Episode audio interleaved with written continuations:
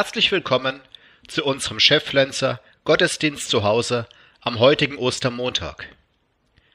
Ich hoffe, Sie hatten gestern einen wunderbaren Ostersonntag bei dem herrlichen Wetter, trotz all der merkwürdigen Umstände, dass man sich nicht besuchen durfte, dass man nicht in Gruppen zusammenkommen durfte und so weiter. Ostern ist ja trotz allem ein wunderbares Fest mit einer herrlichen und zeitlosen Botschaft dass Gott stärker ist als alles, was uns bedroht und Angst machen kann.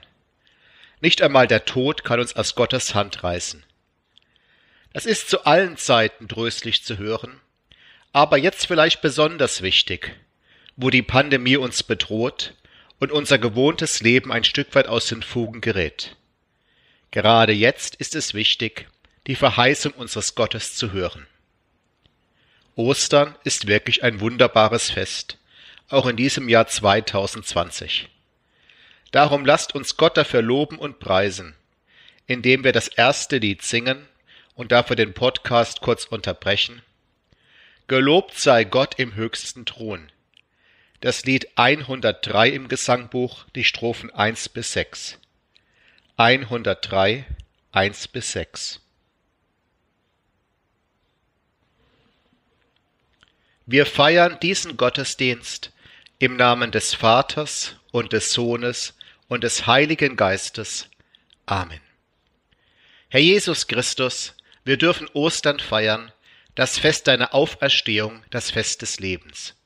Du hast das Grab verlassen, das Dunkel hinter dir gelassen und bist hineingegangen in das göttliche Licht. Du hast das Reich des Todes verlassen, ins ewige Leben hinein. Doch darüber können wir uns nicht unbeschwert freuen. Zu viel belastet uns derzeit, zu viel bereitet uns Sorgen. Über viel zu viel müssen wir uns Gedanken machen in der Zeit der Pandemie. Was uns da alles auf der Seele und auf dem Magen lastet, ist nicht einfach mit der Osternacht verschwunden. Doch das alles bringen wir jetzt zu dir und bitten dich, Herr. Hilf uns dabei, dass wir innerlich umschalten können. Richte unseren Blick weg von der schwierigen Lage und hin auf das, was du für alle bereithältst, die auf dich vertrauen. Beruhige unsere unruhigen Herzen, verwandle unsere Niedergeschlagenheit in Osterfreude. Schenke uns einen gesegneten Gottesdienst, in dem dein Geist weht. Amen. Wer mag, kann nun das Lied 99 singen. Christ ist erstanden von der Marter alle. Lied 99, Strophen 1 bis 3.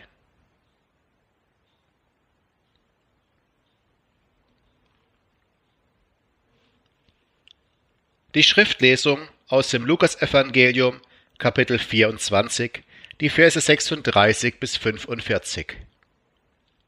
Als sie aber davon redeten, trat Jesus selbst mitten unter sie und sprach zu ihnen, Frieden sei mit euch.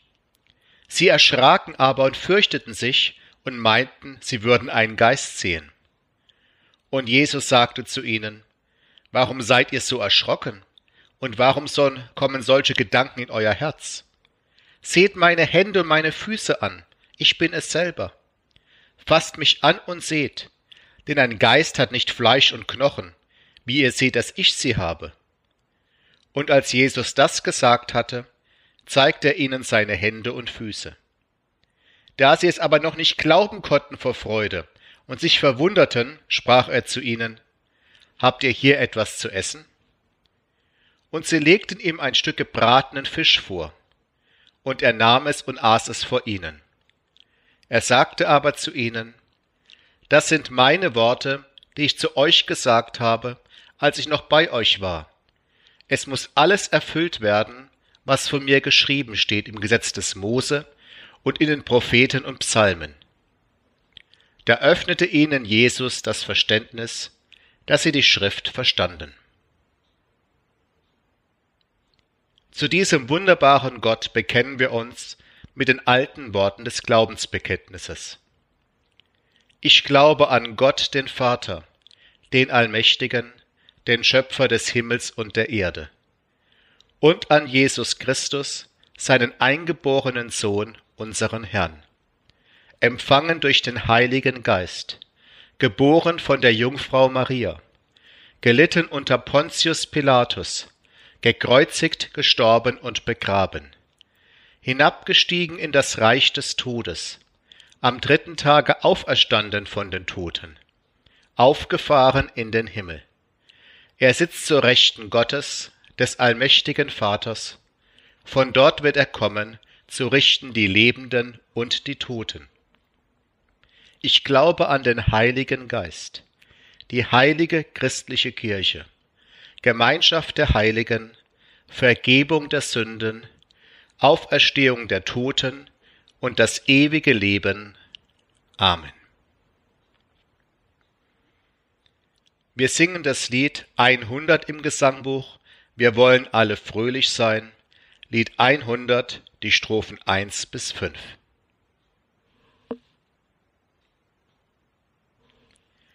Der Bibelabschnitt für die heutige Predigt steht im Lukasevangelium, Kapitel 24, die Verse 13 bis 35.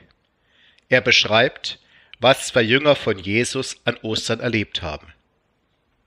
Und siehe, zwei von ihnen gingen an demselben Tage in ein Dorf, das war von Jerusalem etwa zwei Wegstunden entfernt, dessen Name ist Emmaus.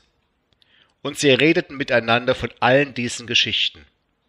Und es geschah, als sie so redeten und sich miteinander besprachen, da nahte sich Jesus selbst und ging mit ihnen aber ihre Augen wurden gehalten, dass sie ihn nicht erkannten. Er sagte aber zu ihnen, was sind das für Dinge, die ihr untereinander, miteinander verhandelt habt? Da blieben sie traurig stehen. Und der eine mit Namen Kleopas antwortete und sprach zu ihm, Bist du der Einzige oder den Fremden in Jerusalem, der nicht weiß, was in diesen Tagen dort geschehen ist? Und er sprach zu ihnen, Was denn? Sie aber sagten zu ihm, das mit Jesus von Nazareth, der ein Prophet war, mächtig in Taten und Worten vor Gott und allem Volk, wie ihn unsere Hohenpriester und Oberen zur Todesstrafe überantwortet und gekreuzigt haben. Wir aber hofften, er sei es, der Israel erlösen werde. Und über alles ist das heute der dritte Tag, dass dies geschehen ist. Auch haben uns erschreckt einige Frauen aus unserer Mitte, die sind früh bei dem Grab gewesen, haben seinen Leib nicht gefunden, kommen und sagen, sie haben eine Erscheinung von Engeln gesehen, die sagen, er lebe. Und einige von uns gingen hin zum Grab und fanden es so, wie die Frauen sagten, aber ihn sahen sie nicht. Und Jesus sprach zu ihnen, O ihr Toren, zu trägen Herzens, all dem zu glauben, was die Propheten geredet haben. Musste nicht Christus dies erleiden und in seine Herrlichkeit eingehen? Und Jesus fing an bei Mose und allen Propheten und legte ihnen aus, was in der ganzen Schrift von ihm gesagt war. Und sie kamen nahe an das Dorf, wo sie hingingen. Und er stellte sich, als wollte er weitergehen. Und sie nötigten ihn und sprachen, Bleibe bei uns, denn es will Abend werden, und der Tag hat sich geneiget und er ging hinein, bei ihnen zu bleiben. Und es geschah, als er mit ihnen zu Tisch saß, nahm er das Brot, dankte, brach's und gab's ihnen. Da wurden ihre Augen geöffnet, und sie erkannten ihn, und er verschwand vor ihnen. Und sie sagten untereinander, brannte nicht unser Herz in uns, als er mit uns redete auf dem Wege und uns die Schrift geöffnet hat? Und sie standen auf zu derselben Stunde, kehrten zurück nach Jerusalem und fanden die Elf versammelt und die bei ihnen waren. Die sagten, der Herr ist wahrhaftig auferstanden und dem Simon erschienen.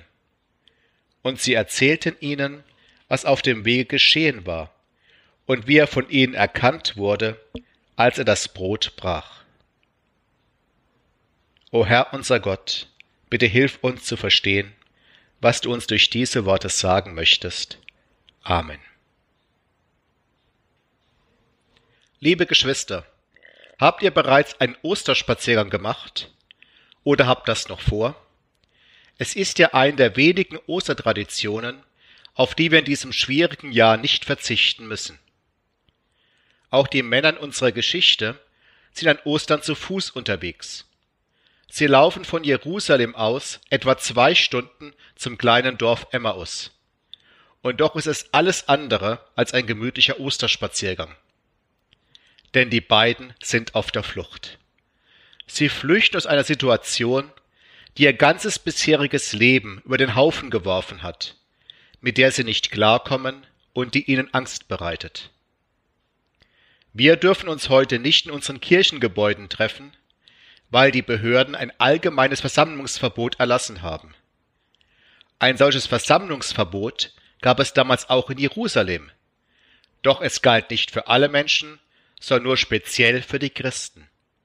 Zwei Tage zuvor war Jesus als angeblicher Staatsfeind hingerichtet worden.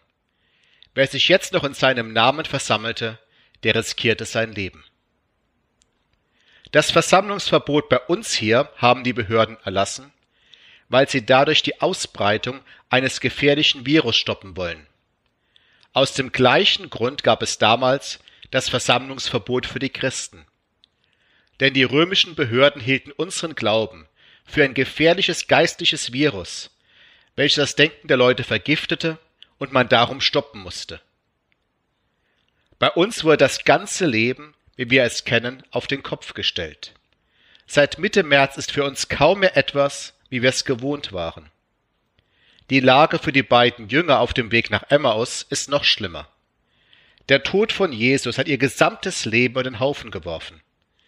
Alles liegt in Trümmern, worauf sie gebaut, woran sie festgehalten haben. Also flüchten sie nach Emmaus, was vermutlich ihr Heimatort war. Auf diesem Weg erinnern sich gegenseitig an die großen Hoffnungen, die sie sich in zurückliegenden Jahren gemacht hatten. Im Gespräch sagen sie zueinander, wir aber hofften, er sei es, der Israeler lösen werde. Geplatzt vorbei. Nichts wird mehr so sein wie zuvor. So denken sie jedenfalls. Es ist kein stiller Weg. Die beiden hängen nicht nur ihren Gedanken nach. Sie reden viel miteinander. Natürlich über das Thema Nummer eins nicht über das letzte Heimspiel des TSV Jerusalem oder sonstigen Tratsch, sondern über das, was sie so auffühlt und ihnen Angst bereitet. Auch bei uns scheint es momentan oft nur noch ein einziges Thema zu geben, in den Nachrichten wie auch bei vielen privaten Gesprächen. Und es kann gut tun, sich mit anderen darüber auszutauschen. Während sie also laufen und sich unterhalten, erscheint plötzlich Jesus und läuft neben ihnen mit. Doch die beiden erkennen nicht, dass es Jesus ist. Vielleicht sind die viel zu sehr mit sich selbst beschäftigt, vielleicht sieht man aber auch nach der Auferstehung anders aus als zuvor. Was die beiden da erleben, ist für mich sehr tröstlich. Jesus ist häufig auch dann ganz in unserer Nähe, wenn wir ihn nicht sehen, wenn wir ihn nicht erkennen, wenn wir vielleicht sogar das Gefühl haben, er lässt uns im Stich. Jesus lebt, er begleitet uns und er ist unerkannt für uns da. Jesus also kommt den Jüngern immer näher auf dem Weg nach Emmaus. Weil er keinen Mindestabstand von anderthalb Metern einhalten muss, kann er hören, was die beiden da miteinander beraten. Und dann fragt er sie direkt, was sind denn das für Dinge, die ihr miteinander verhandelt unterwegs? Die beiden wundern sich über diese Frage. Will der Mann sie veräppeln? Stellt euch bitte mal vor, ihr würdet euch über die Corona-Krise unterhalten. Und dann würde euch jemand fragen, wovon redet ihr denn da? Was soll das denn sein, Corona? Wie würdet ihr darauf wohl reagieren? Doch die beiden Jünger ärgern sich nicht, sie werden betrübt. Unsere Geschichte erzählt uns, da blieben sie traurig stehen. Und der eine mit Namen Kleopas antwortete und sprach zu ihm, Bist du der Einzige oder den Fremden in Jerusalem, der nicht weiß, was in diesen Tagen dort geschehen ist? Jesus stellt sich unwissend und fragt scheinbar naiv, was denn? Und damit öffnet Jesus ein Schleusentor. Es ist ja mittlerweile streng verboten und damit lebensgefährlich, sich als Anhänger von Jesus zu outen und über ihn zu sprechen. Doch aus diesem Jünger namens Kleopas bricht heraus, was in ihm vorgeht. Vielleicht braucht auch einfach mal eine Schulter, an der er sich ausweinen kann. Es kann ja auch unserer jetzigen Lage trösten und aufrichten, wenn man seine Ängste, Zweifel und Gedanken mit einem anderen Menschen teilen kann. Dieser Jünger Kleopas erklärt also geduldig, was passiert ist. Er berichtet von Jesus als Propheten, von dessen Hinrichtung in Jerusalem, von ihren geplatzten Hoffnungen, aber auch davon, dass Frauen berichtet hätten, Jesus würde leben. Aber sie glauben das nicht. Falls Kleopas gehofft hat, einen verständnisvollen Zuhörer zu finden, bei dem er sein Herz ausschütten kann, dann scheint er sich zu täuschen. Denn Jesus wirft den Jüngern an den Kopf, O ihr Toren, zu trägen Herzens all dem zu glauben, was die Propheten geredet haben. Anders ausgedrückt, ihr seid zu blöd und geistig völlig unbeweglich, so dass ihr überhaupt nicht blickt, worum es geht. Also genau das, liebe Geschwister, was man in einer solchen Lage gerne hören möchte. Doch die beiden Jünger reagieren erstaunlicherweise nicht beleidigt. Sie fordern Jesus nicht auf, nur durch einen Mindestabstand einzuhalten. Meine Mutter sagte manchmal, wenn ich sie nervte, Geh mit Gott, aber geh.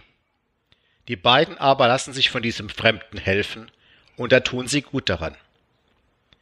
Denn ich meine recht gut zu verstehen, was Jesus damit ausdrücken will, wenn er sagt, ihr seid zu trägen Herzens, ihr seid geistig zu unbeweglich. Es ist ein Vorwurf, den er vielleicht auch uns machen würde. Wir kreisen häufig viel zu sehr um uns selbst und unsere derzeitige Lage. Wir lassen uns von der Situation gefangen nehmen, von Corona oder sonst etwas, und können deshalb nur schwer über den Tellerrand blicken. Doch wie soll man das anstellen, nicht mehr um sich selbst zu kreisen? Dafür muss man wissen, wie komme ich raus aus diesem Karussell? Worauf kann ich denn schauen? Was kann mir eine frische Perspektive geben? Jesus zeigt uns den Weg. Er verweist auf die Propheten, also auf die Bibel. Musste nicht der Christus dies erleiden und in seine Herrlichkeit eingehen? Und er fing bei Mose und allen Propheten an und legte ihnen aus, was in allen Schriften von ihm gesagt war.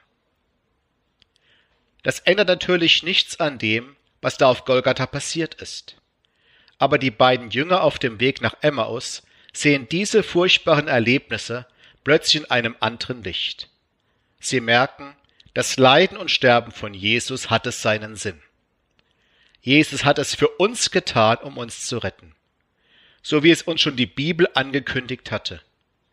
Gott erfüllt nicht alle unsere Wünsche, aber alle seine Verheißungen.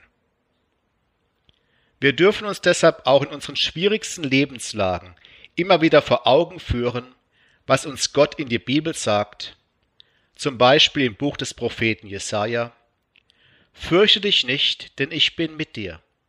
Weiche nicht, denn ich bin dein Gott. Ich stärke dich, ich helfe dir auch, ich halte dich durch die rechte Hand meiner Gerechtigkeit. Und dazu kommen auch die Zusagen von Jesus, wie zum Beispiel diese siehe, ich bin bei euch alle Tage bis an der Weltende. Wenn wir solche Worte, solche Verheißungen Gottes auf uns wirken lassen, dann werfen sie ein neues Licht in unsere oft düsteren Lebenslagen. Dann kann uns das eine Perspektive vor Augen malen, die begründet ist. Dann erscheint unsere Wirklichkeit plötzlich im Licht der Verheißung. Später werden die beiden Jünger im Rückblick sagen, brannte da nicht unser Herz in uns, als er mit uns redete auf dem Weg und uns die Schrift geöffnet hat? Sie erreichen ihr Ziel Emmaus, wohl der Heimatdorf der beiden Jünger. Jesus tut so, als wolle er weitergehen, denn Jesus drängt sich keinem auf. Doch die beiden bitten ihn inständig, noch zu bleiben. Die Geschichte erzählt, und sie nötigten ihn und sprachen, Bleib bei uns, denn es will Abend werden, und der Tag hat sich geneigt. Komm, Herr Jesus, sei du unser Gast, ohne zu wissen, dass es Jesus ist. Jesus lässt uns niemals allein, wo wir ihn bei uns haben möchten. Dann sitzt Jesus mit den beiden beim Abendessen in deren Haus. Und nun tauscht Jesus die Rollen. Er als Gastgeber ergreift die Initiative. Er wird für die beiden Jünger zum Gastgeber unserer Geschichte erzählt. Und es geschah, als er mit ihnen zu Tisch saß, nahm er das Brot, dankte, brach es und gab es ihnen. Das ist Jesus, wie die beiden ihn kennen. Jesus, der uns zu sich einlädt, der uns mit Nahrung für den Leib und Nahrung für die Seele versorgt, der fürsorglich für uns da ist und Gemeinschaft mit uns haben will. Und da fällt bei den beiden der Groschen und sie erkennen ihn. Im nächsten Augenblick verschwindet Jesus vor ihren Augen. Was in der Situation wichtig war, hat Jesus gemacht. Er hat den beiden Jüngern und uns heute ein starkes Zeichen gegeben. Ich war tot, aber ich lebe wieder. Ich bin lebendig und bin für euch da. Ihr braucht keine Angst zu haben vor dem, was euch bedroht. Hat sich dadurch die äußere Lage der beiden Jünger geändert? Ändert die Osterbotschaft irgendwas an der Lage, in der wir gerade stecken? Die beiden Jünger sind weiterhin in Lebensgefahr, wenn sie an Jesus festhalten. Sie wissen weiterhin nicht, wovon sie künftig leben sollen. Sie haben keinen Plan, wie es weitergehen soll. Und doch hat sich durch das Licht der Verheißung alles für sie geändert. Die Situation erscheint ihnen viel weniger bedrohlich. Jetzt ist Hoffnung da. Sie wissen, Jesus ist an unserer Seite und er ist stärker als der Tod. Sie stehen auf, sie rennen zurück nach Jerusalem. Dort erzählen sie den anderen Jüngern begeistert, was sie erlebt haben. Und die berichten ihnen ebenso begeistert, der Herr ist wahrhaftig auferstanden und dem Simon erschienen. Auch die anderen Jünger, die sich ängstlich in einem Haus versteckt hatten nach der Kreuzigung, haben nun eine neue, goldene Perspektive für ihr Leben gefunden. Und es ist ihnen wichtig, sich darüber auszutauschen. Das ist auch bei uns wichtig, liebe Geschwister, dass wir es nicht für uns behalten, sondern allen Leuten erzählen und uns gegenseitig darauf hinweisen. Diese eine Nachricht, die äußerlich nichts verändern mag, aber eine neue Hoffnung unser Herz hineinlegen kann. Eine Hoffnung, die auch der Tod nicht auslöschen kann und über den Horizont hinausgeht. Der Herr ist auferstanden, er ist wahrhaftig auferstanden. Halleluja. Amen.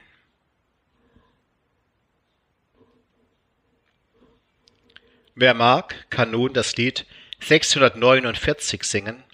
Eine freudige Nachricht breitet sich aus. 649 die Strophen 1 bis 5.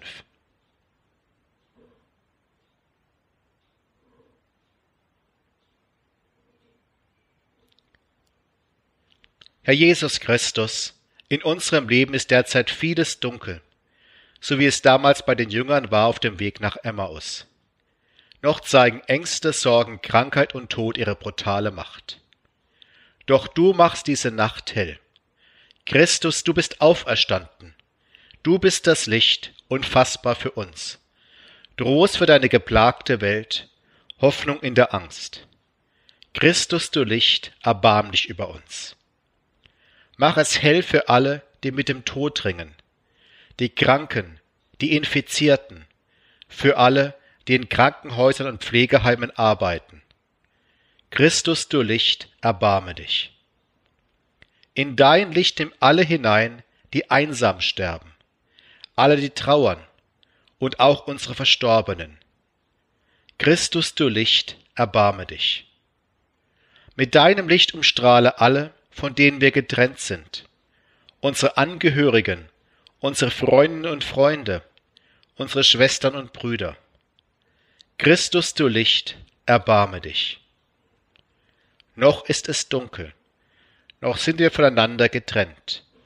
Doch du bist auferstanden und diese Nacht wird enden. Christus, du bist das Licht, du lässt uns leben. Dir sei Lob und Preis in Ewigkeit.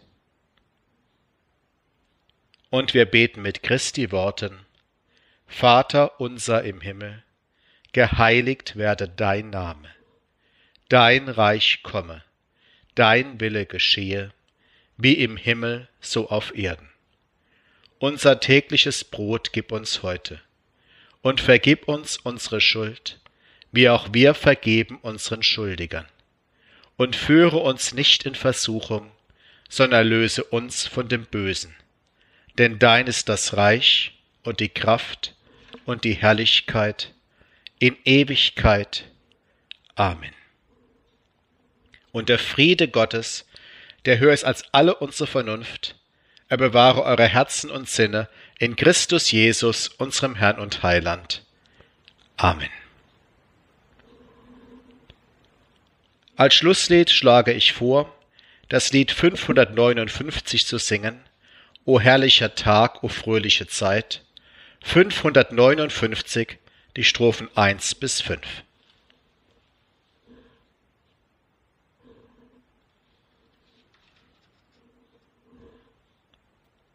Es hat eine alte Tradition, an Ostern zu lachen, an Ostern ein Osterwitz zu erzählen. Einfach, damit wir gemeinsam auch den Tod auslachen können, der besiegt ist durch Christus. In einem baltischen Pfarrhaus ist Taufe, es geht hoch her. Sehr spät erscheint ein letzter Pfarrer, der einen Krankenbesuch lange aufgehalten hat. Er wird freudig begrüßt und muss alle bis dahin versäumten Schnäpse nachholen. Als man sehr, sehr spät zu Bett gehen will, entsteht die Frage, wo man den Nachzügler unterbringen kann. Alle Betten und Sofas sind belegt. Und in seinem Zustand kann man ihn nicht nach Hause schicken, er würde nicht weit kommen. Doch der Hausherr weiß Rat. Er hat seine Pfarrhausscheune, die er nicht mehr benötigt, dem Sargmacher des Dorfes als Werkstatt überlassen. Dort stehen Särge reihenweise umher. Also packt man ein paar warme Sachen ein, die Kissen vom Sofa und die Tischdecke dazu und bettet ihn damit in einen der vorhandenen Särge. Am nächsten Morgen erscheint er spät zum Frühstück in düsterer Stimmung. Er schlürft seinen Kaffee und sagt kein Wort. Was hast du denn? fragt man endlich. Hast du nicht gut geschlafen? Geschlafen? gibt er mürrisch zurück. Nein, geschlafen hab ich ganz gut. Aber das Aufwachen. Ich richte mich auf, blicke nach rechts, lauter leere Särge. Ich schaue nach links, nichts als leere Särge. Mensch, denk ich mir, Mensch, hast du in seinem Suff etwa die Auferstehung verschlafen? Und nun empfangt den Segen des Herrn. Der Herr erfülle dein Herz mit österlicher Freude. Er erfülle deine Augen mit Lachen, deine Ohren mit Musik, deine Nase mit Wohlgeruch, deinen Mund mit Jubel, deine Hände mit Zärtlichkeit, deine Arme mit Kraft, deine Füße mit Tanz. Er bewahre dich vor allem Ungemach und beschütze dich zu allen Zeiten. So segne dich der gute Gott, Vater, Sohn und Heiliger Geist. Amen.